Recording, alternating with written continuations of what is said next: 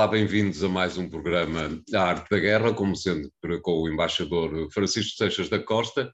Eh, e desta vez começamos com as eleições municipais em Itália, que tiveram a sua primeira volta. Eh, na próxima, no próximo fim de semana eh, terão a sua segunda volta, menos algumas das mais importantes cidades italianas, como Milão, Bolonha e Nápoles, que já não precisam de uma segunda volta, uma vez que a esquerda conseguiu vencer eh, à primeira volta. Eh, aparentemente será este um dos indicadores que importa salientar da primeira volta das eleições italianas, é exatamente que a esquerda está a renascer. Por outro lado, o Movimento Cinco Estrelas, agora liderado pelo ex-primeiro-ministro Giuseppe Conte, conseguiu uma, uma mau performance em Roma, com Virginia Risi a ficar num péssimo quarto lugar, se não estou em erro.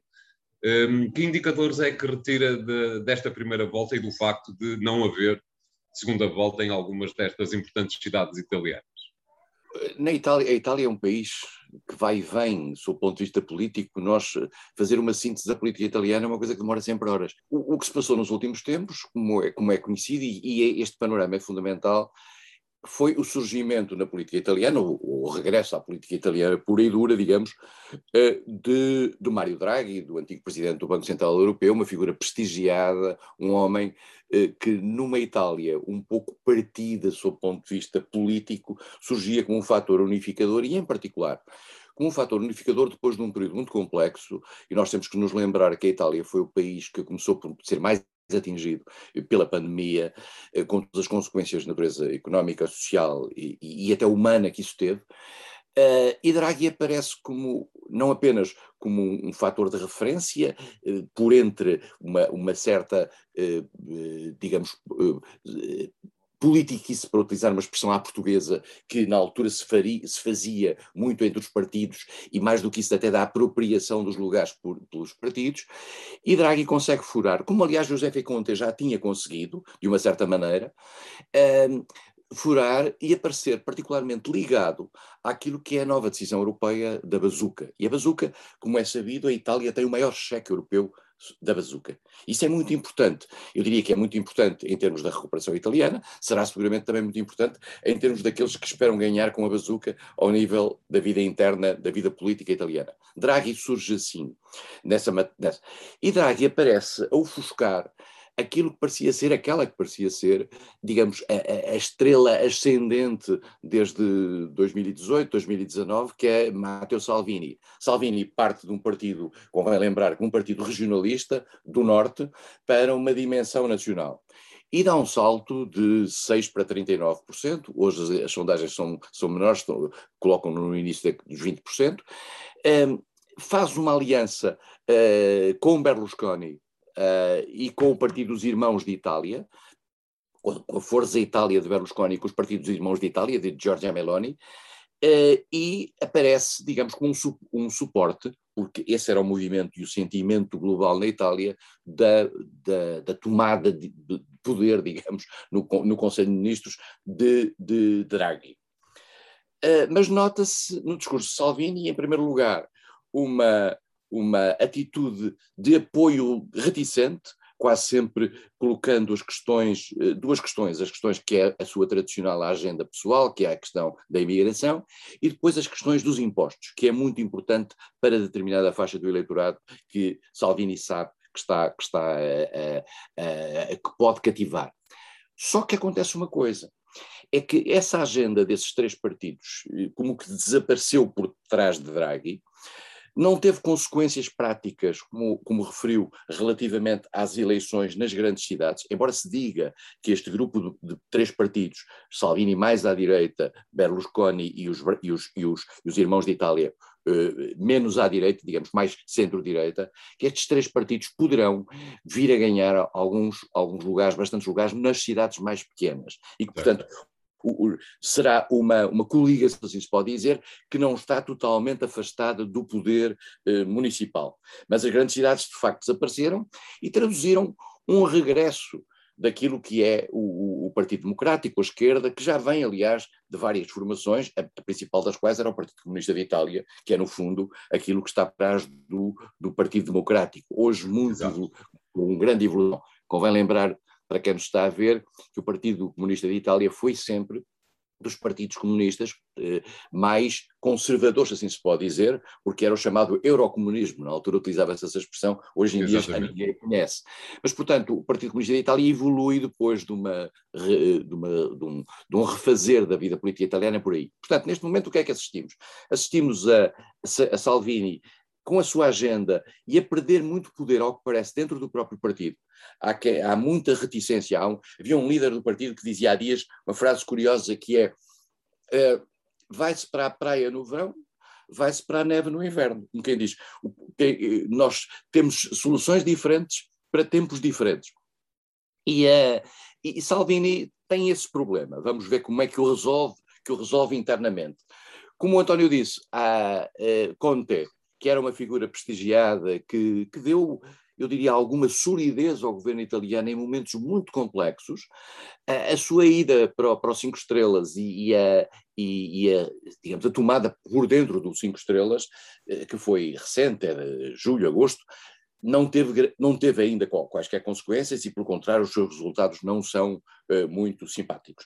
E por isso mesmo, vamos ver, vamos ver como é que isto acaba, porque as eleições só são em 23, as eleições legislativas, e tudo isto vai depender, vamos ser claros, de Draghi e da capacidade de Draghi de, de conseguir encontrar soluções uh, para os problemas internos italianos, nomeadamente na questão dos impostos e da questão da, da imigração que a imigração claro. continua a ser um fator, foi isso que fez crescer Salvini e é isso que, como, como, como sabe, também em França está a fazer crescer outros candidatos. Exatamente isso que eu ia perguntar-lhe, passando alguns quilómetros uh, para, para norte. Uma uh, fronteira não é totalmente serena entre a França e a Itália. Exatamente. A fronteira de Vintimiglia que, que uh, é uma fronteira muito complexa e já houve vários conflitos recentes, estamos a falar de meses, entre o governo francês e o governo italiano, duas grandes potências, digamos, dentro da União Europeia, eh, por causa da travessia dessa fronteira e do modo laxista, segundo uh, alguns, segundo os franceses, como os italianos se comportavam nessa fronteira. Enfim, são uma, são uma, é uma, é uma, nem sempre a amizade dentro dos países europeus é a coisa mais óbvia. Exatamente, e principalmente numa, numa região, a Europa, onde queremos convencer-nos sobre a estabilidade das fronteiras, que às vezes não é praticamente nenhuma, não é? Nós, em Portugal, termos Olivença, que não é um caso muito grave, diria Mas temos eu. uma fronteira, somos o quarto país do mundo com fronteiras, julgo que somos o quarto país mais antigo do mundo com, com, com fronteiras estabelecidas desde o século XIII, o que é, Exatamente. É, já é um tempinho. Exatamente, já é qualquer coisa.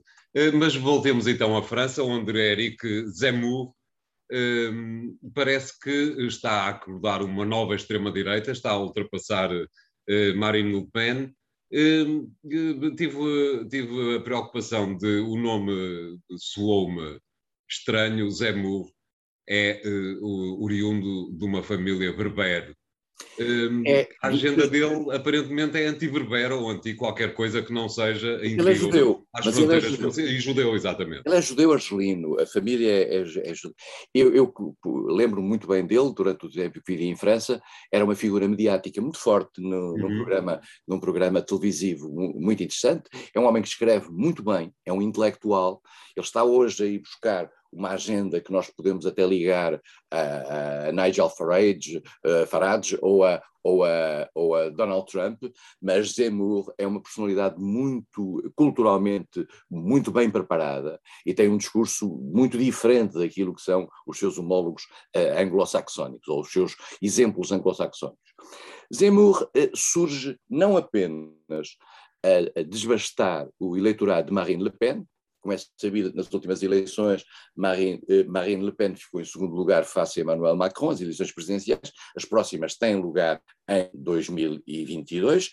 Eh, toda a gente acha eh, que se, se no final a opção fosse entre Macron e, e, e, Le Pen, Macron ganharia outra vez, independentemente de muitas dúvidas sobre a sua ação, mas de qualquer forma Marine Le Pen não tinha crescido o suficiente para, para o, o, ser, digamos, um, um, um fator de obstrução. Só que, de repente, surge esta figura, uh, Henrique Zemmour, com, com uma agenda nacionalista muito potenciada pelos seus livros, pelas, pelas suas prestações televisivas. Ele, entretanto, foi condenado, vale a pena dizê-lo, por racismo e discurso de ódio, porque tem uma agenda anti-islâmica fortíssima e anti-imigrantes fortíssima, e, portanto, ele é hoje. No final de seis casos em tribunal. Exatamente. De, ele é acusado de xenofobia, de racismo e foi condenado em tribunal. Isto não deixa de ser relevante do ponto de vista político. Uh, Zemmour consegue fazer descer Marine Le Pen de 28 para 16. Uh, ah, e mais do que isso, consegue, e esta é que é, digamos, o, o, a diferença de Zemmour para Marine Le Pen, é que há muita gente em França, à direita, que nunca votará Le Pen e nunca votará Le Pen porque ainda tem no ouvido o, o, o Le Pen antigo, o Le Pen pai, as questões de Vichy, as questões da, as questões da, da, da de, um, de, um, certo desculpar do colaboracionismo, etc. E, e, e também aquilo que uh, Jean-Marie Le Pen falava de detalhe, o detalhe, que é a questão do Holocausto, que é, que é profundamente ofensivo para muita gente, nomeadamente para, para, para muitos judeus em França, e a população de origem judaica é muito grande. Zemmour vai buscar muito voto àquilo que era o eleitorado de Sarkozy ou de François Fillon. Portanto, ele vai buscar muito voto àquilo que se chama hoje o Les Républicains, que é o, o partido que ainda não escolheu o seu candidato que é o partido da direita tradicional Exato. democrática francesa. O mais bem preparado e mais bem colocado nas sondagens é Xavier Bertrand, mas há também Valérie Pécresse, Michel Barnier, que estão a aparecer aí no, no, Mas só vão decidir isto em dezembro, talvez seja tarde, tendo em conta que Zemmour aparece uh, atrás disto. Zemmour tem um problema, é que tem uma agenda monotemática até agora. Só fala de imigração e de racismo e de, e de, problemas de, de segurança e dos problemas da, dos, dos, das banlieues, das, das, zonas, das zonas suburbanas, etc. Portanto, vai ter que apresentar um programa, porque um presidente francês é um presidente total, isto é, tem que apresentar um programa económico, sobre transportes, sobre questões de segurança social, etc. Dizem que ele está a preparar, ele ainda não anunciou a sua candidatura, que ele está a resguardar-se e a tentar, digamos, não responder a essas áreas, uh, uh, e está, neste momento, a tentar, digamos, criar esse programa. Mas vai aparecer e vai ser o próximo candidato. Se vai ou não conseguir ir à segunda volta com o Macron, essa é outra questão, porque seis meses, as eleições francesas são entre abril e maio do próximo ano, falta muito muito tempo para isso. De alguma forma, pergunto-lhe se, está, se concorda com, com esta teoria, de alguma forma eh, a direita francesa está a tentar, digamos que, intelectualizar a questão eh, da imigração. recordo que, se não estou em erro, que Zemmour é um eh, ganhador do prémio Goncourt e, de alguma forma, as suas posições face à imigração fazem recordar outro ganhador do prémio Goncourt, Michel Houellebecq. Há uma tentativa de teorizar e intelectualizar esta questão da imigração, no seu, do seu ponto de vista?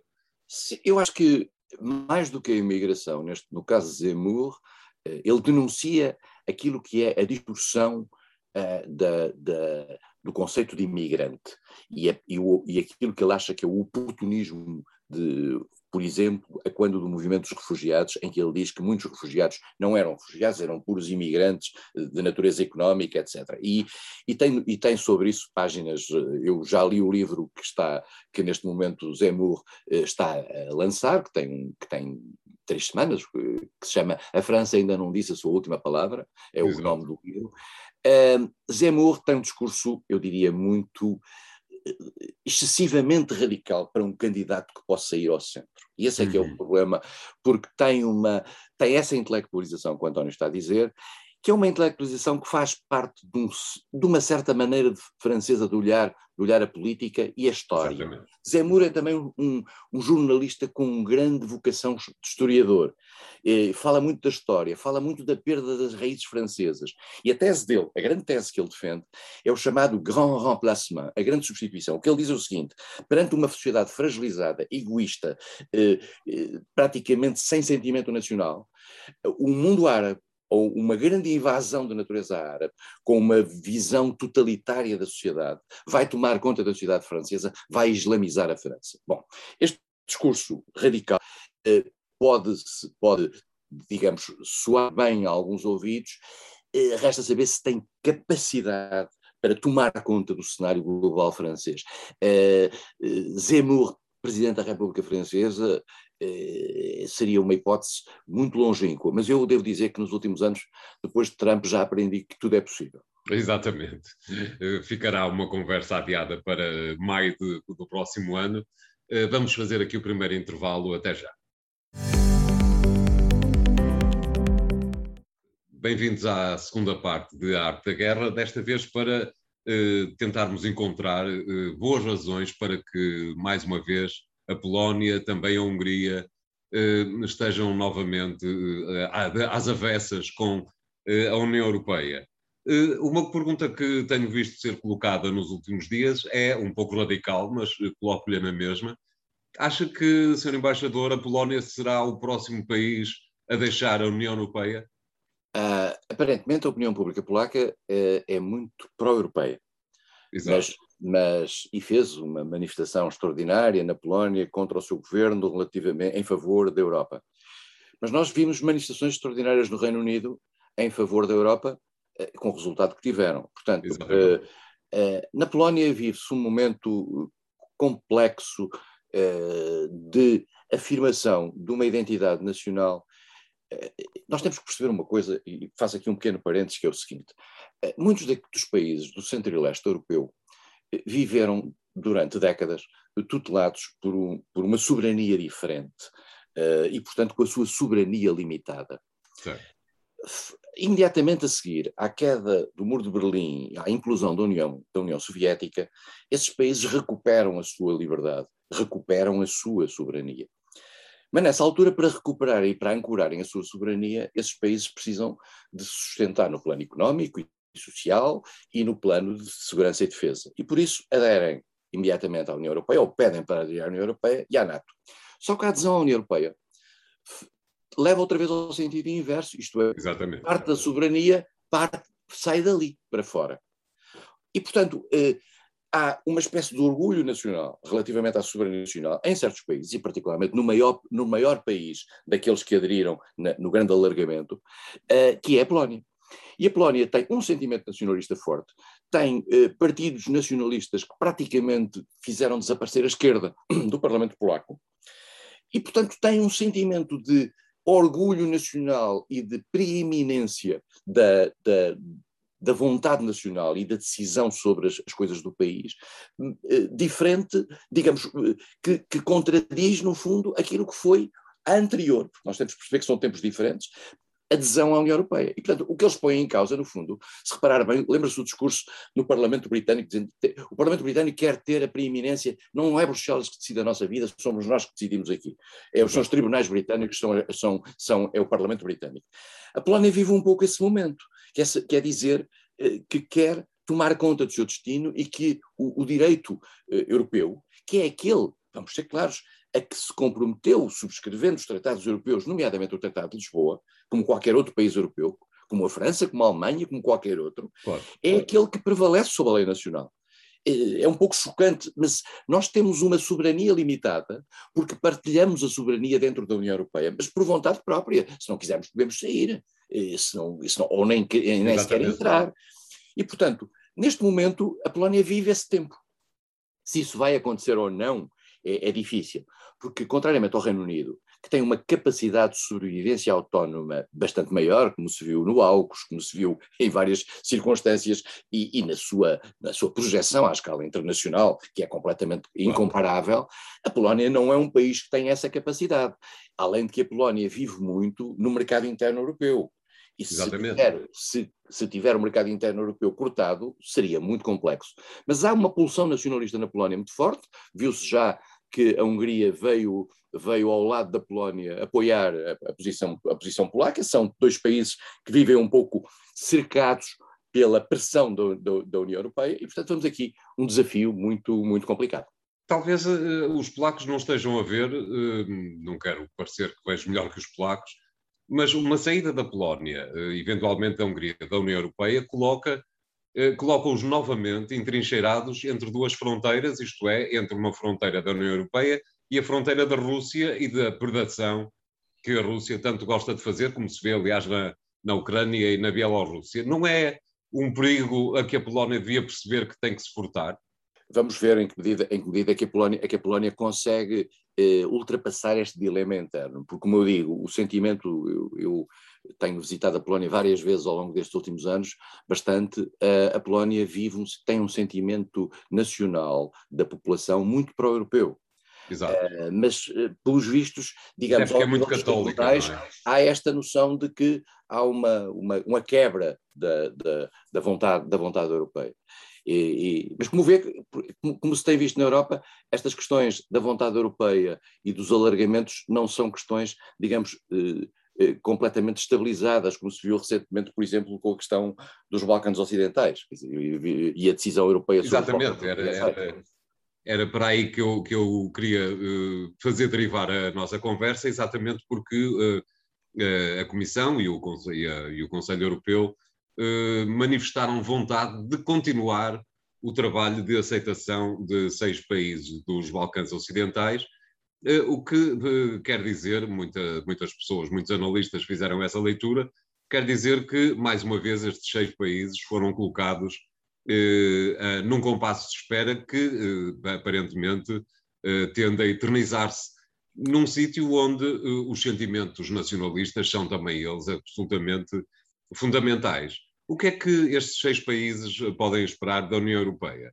António, estes seis países são, eh, cinco deles são de uma realidade da, da implosão da Jugoslávia, da, da Jugoslávia na passagem dos anos 80 para 90, e cinco destes países estão ainda, são dependentes aí. São, nós vimos quando a Jugoslávia implodiu, há dois países que saíram logo e praticamente se autonomizaram, os mais ocidentais, a Eslovénia e a Croácia. Com Depois, a Alemanha a correr a considerá-los países. Em particular, no caso da Croácia, a Alemanha teve aí um papel fundamental. Exato. Uh, uh, depois ficou uma estrutura que era a Sérvia, uh, que era antiga, digamos, o centro da Jugoslávia, com capital em Belgrado, que na altura tinha ligado o Montenegro e o Kosovo.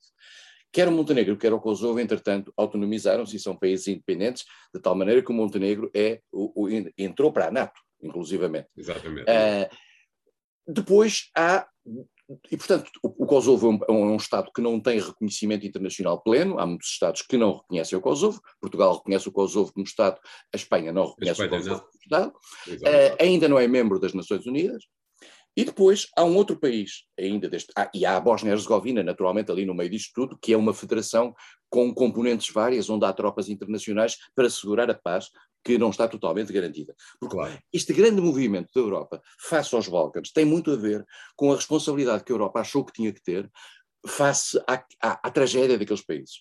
E, claro. e, e, não é por acaso que, que a expectativa do alargamento aí está. Para fazer esse alargamento, a União Europeia tem vindo a pedir a esses países para darem passos em frente em matérias várias. Esses passos em frente têm tido um preço político importante para alguns governantes, ah, às vezes um preço até elevado. Por exemplo, no caso da Macedónia do Norte, que é o último país que eu não falei, a Macedónia do Norte é um país que eh, mudou o nome para Macedónia do Norte, por pressão grega, para poder entrar para as negociações para a União Europeia. E estava preparado para entrar para as negociações.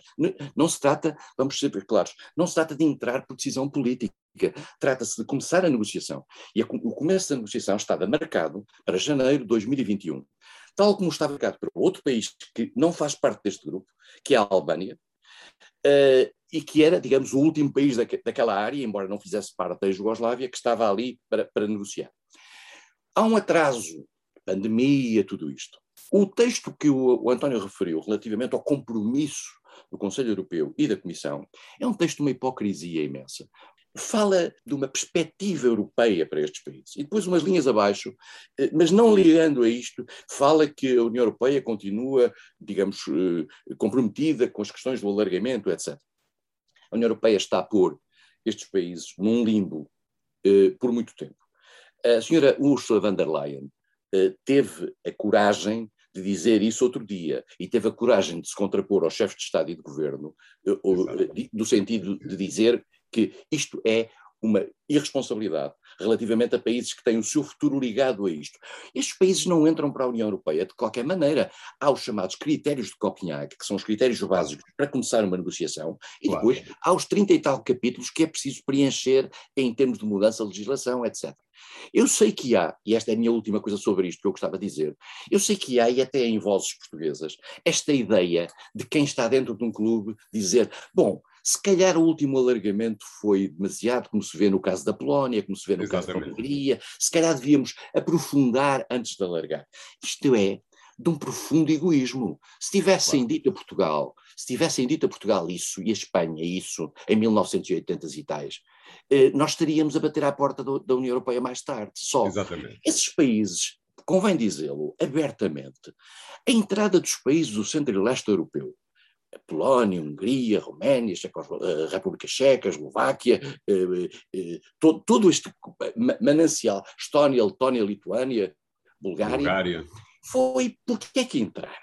Entraram porque quiseram, e porque nós temos andado a mostrar-lhe do lado de cá um modelo magnífico de, de, que depois seria um bocadinho ridículo que quando eles bateram à porta Exato. nós dissessemos que não. E em segundo lugar, porque isso interessou imenso ao mundo ocidental. Claro. Porque estávamos a aproveitar uma janela de oportunidade, que era a fragilidade da Rússia, nessa altura, claro. com o qual se fez o alargamento da União Europeia e o alargamento da NATO. E, portanto, isso foi uma, uma opção estratégica. Eu, eu, peço sempre às pessoas para olharem para o mapa da Europa Exato. e olharem para a Alemanha.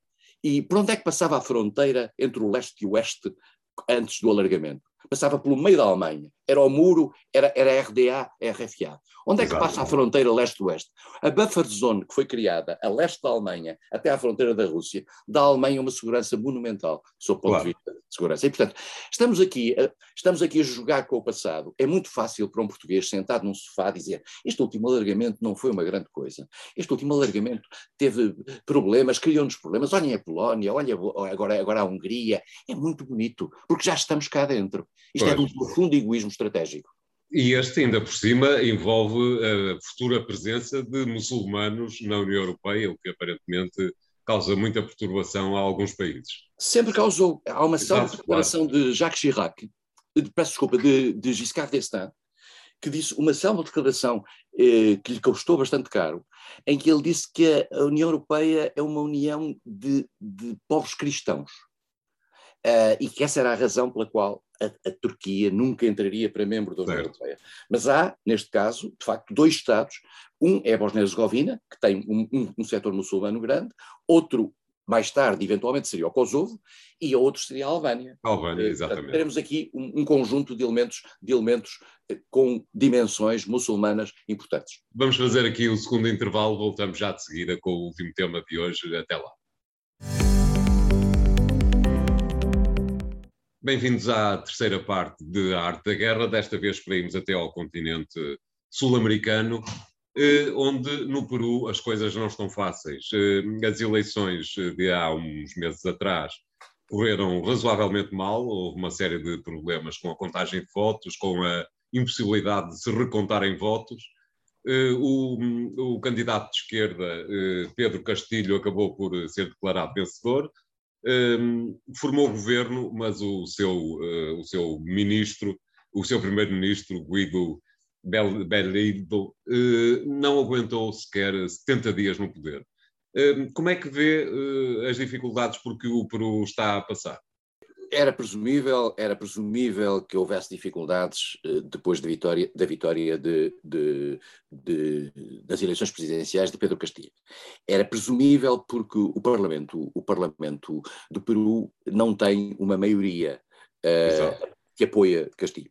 Uh, tem uma maioria que tem, tem, um, tem o, o, o seu partido, Peru Livre, tem uma força, tem grande força, mas apesar de tudo precisa de compromissos sistemáticos.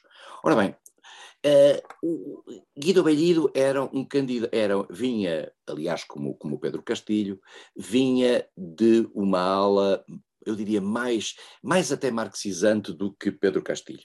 Uhum. Uh, e traz para dentro do governo não apenas uma, uma prática um pouco de ruptura, uh, mas traz um discurso ameaçador nomeadamente em matéria de nacionalizações, etc. Isto perante um país que está a precisar de capital estrangeiro e que, ao mesmo tempo, tenta promover o influxo de capital, de capital externo, de, investimento externo, ter um discurso eh, sobre a nacionalização dos recursos eh, energéticos, em particular do gás natural, mas também da energia hídrica, causou uma grande preocupação e causou, ao que parece, uma grande tensão no próprio governo. Uh, o que fez com que ele fosse, acabasse por ser o elo mais fraco. Porque, e a prova provada que é o elo mais fraco nesta matéria é que o Ministro das Finanças e o Ministro da Energia e Minas mantém-se, o Ministro da Economia e o Ministro da Energia e Minas mantém-se, e ele sai. Sai e é substituído por uma advogada, que é uma figura prestigiada do mesmo partido também, mas que é uma figura prestigiada do, da vida política uh, e conhecida da vida política e, e, e digamos, uh, uh, e judicial peruana, porque foi uma senhora que defendeu uns camponeses relativamente a uma questão contra uma empresa internacional de exploração de ouro. e apareceu como uma figura, digamos, de referência nacional. Não há, digamos, sobre ela grandes informações até agora. Ela chegou a presidir a Assembleia, a Assembleia ao Congresso peruano. Eh, agora, nós temos que ver uma coisa. Eh, o país, lembro-me que, que, Pedro Castilho tinha uma frase, tinha uma frase bonita, aliás, a quando da sua candidatura, que dizia: eh, Nós somos, eu não quero um, um, um Peru pobre eu não, eu, eu, não, eu não quero um povo pobre num país, num Peru rico. É, porque o, o, o, o, Peru é um país com grandes recursos naturais, claro. mas tem desigualdades extraordinárias. E, portanto, este potenciar das desigualdades criou o caldo para a sua vitória eleitoral. Porque nós temos que perceber uma coisa: no Brasil, no Brasil no, na América Latina, a situação da, da, da pandemia fez, como aliás fez em outros países do mundo, noutros mais disfarçados, mas fez agravar as desigualdades extraordinariamente. E a vitória de Castilho é um pouco o, o cumular disso e uma luta contra as elites que, que desde há, há, quase uma geração, ou há mais de uma geração, tomam conta do Peru. Uh, ele, a, a, candidata contra a qual ele ganhou, como o António referiu, por limite mínimo, é Keiko Fujimori, que é, que é filha do, do velho Alberto Fujimori, que está preso, e que um dos pontos da candidatura da filha era se, uh, soltar o pai, quer dizer, criar uma lei para, para o pai sair da cadeia, o que também cria uma, uma certa bizarria no, no, num, programa, num programa político, Exato. mas era um programa político, digamos, de conservador, neoliberal, e este é um programa nacionalista, soberanista, uh, socialista, radical. Um bocadinho uh, bolivariano, ao modelo, da, ao modelo de, de, da Venezuela, eh, ou de Evo Morales, eh, eh, ou de Rafael Correia no Equador, ou de Evo Morales na Bolívia, talvez um pouco ainda mais à esquerda do que era o programa de Lula. Lula não tinha um programa radical na matéria, mas Exato. traduz um, uma certa América Latina, num tempo em que surgem ideias mais ou menos populistas, com, mais ou, com um discurso mais ou menos ligado à realidade daqueles que sofrem e que depois às vezes se confrontam com a realidade dos factos, isto é, com a impossibilidade de pôr esse programa em, em, em prática. Eh, e este é que parece ser o, problema, o problema que, aliás, todos previam de Pedro Castilho, quer dizer, que é a dificuldade de conseguir garantir que ele leva o seu programa à prática. E como sabe, estas tensões não estão só por ali. Há países como o Chile ou a própria Colômbia, onde também, no, no, particularmente no segundo caso, mais agravado pela questão da pandemia, as tensões internas subiram muito e o saldo global em termos de resultante política ainda não é muito claro.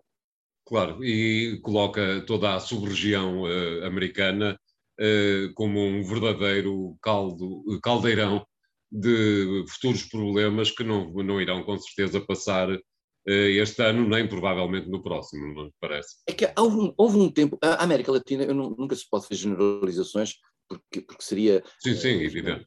Havia, havia um, um, um, um, grande jornalista francês do, do, Le Monde, Marcel Niedergang, que tinha dois volumes que se, que se, chamavam As 20 Américas Latinas. E há 20 Américas Latinas, e, e, e identificou-as bem. Mas há ciclos, e nós vimos o ciclo das ditaduras militares, que é muito, muito o ciclo do tempo da Guerra Fria, com o apoio dos Estados Unidos em, em todas as ditaduras militares. Nós vemos todos estes países passarem por ditaduras militares. Depois temos Exato. regimes, por exemplo, como foram o regime, o regime peruano, que era um regime de militarização da esquerda. Uh, mas o que, o que nenhum destes regimes conseguiu esse é que é um ponto dramático, é diminuir as desigualdades.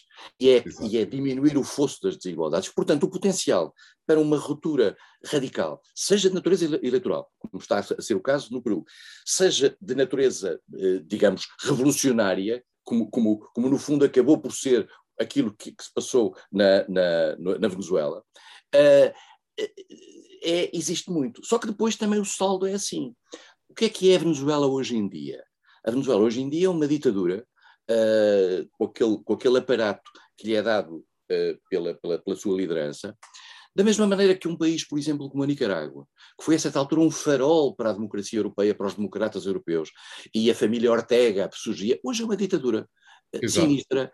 Uh, eu não sei se é de esquerda, se é de direita, é pura e simplesmente uma ditadura bizarra, exceto para a população que a sofre, não é? Exato, e até porque de facto a população é, continua, a população onde se contam também eh, os autóctones, eh, continuam numa absoluta miséria que no meio destas guerrilhas entre estas triangulações entre esquerda, direita e centro, continuam exatamente no mesmo sítio onde sempre estiveram e se calhar até com um número maior de, de pobres do que até à, até à, à fase pré-pandémica, não é? Mas o António referiu a questão, a questão dos, do, das, das populações nativas. Elas, muitas delas, já estão a começar a chegar ao poder. O como se, viu, como se viu agora com Castilho, como se viu com Evo Morales, como Morales, se viu claro. com, com, com, com, Rafael Correia, há um, há um movimento nesse sentido. E há uma tentativa, e até com, com alguma, com, eu diria, com o sublinhar, por exemplo, por exemplo uh, o, o uh, Bellido, o, o primeiro-ministro que saiu agora da, da, da, do Peru, uh, o primeiro discurso que fez foi em língua local no Parlamento. O primeiro uhum. discurso do Parlamento que fez foi em língua local, para mostrar essa identidade. Uma identidade que está esmagada há, há séculos e que, e que tem vindo a emergir. Só que o grande drama destas mudanças na América Latina é a sua sustentabilidade ou a sua insustentabilidade. Elas claro. nunca conseguem ter modelos de natureza económica que sejam ao mesmo tempo compatíveis com o mercado mundial e que sejam ao mesmo tempo compatíveis com um certo orgulho nacional da detenção do, do poder, quer o poder económico, quer o poder político ainda havemos de voltar ao Padre António Vieira para nos ensinar qualquer coisa sobre esta matéria. Uh, muito obrigado, Sr. Embaixador. O Arte da Guerra fica por aqui hoje. Voltaremos para a semana uh, com três novos temas. Até lá.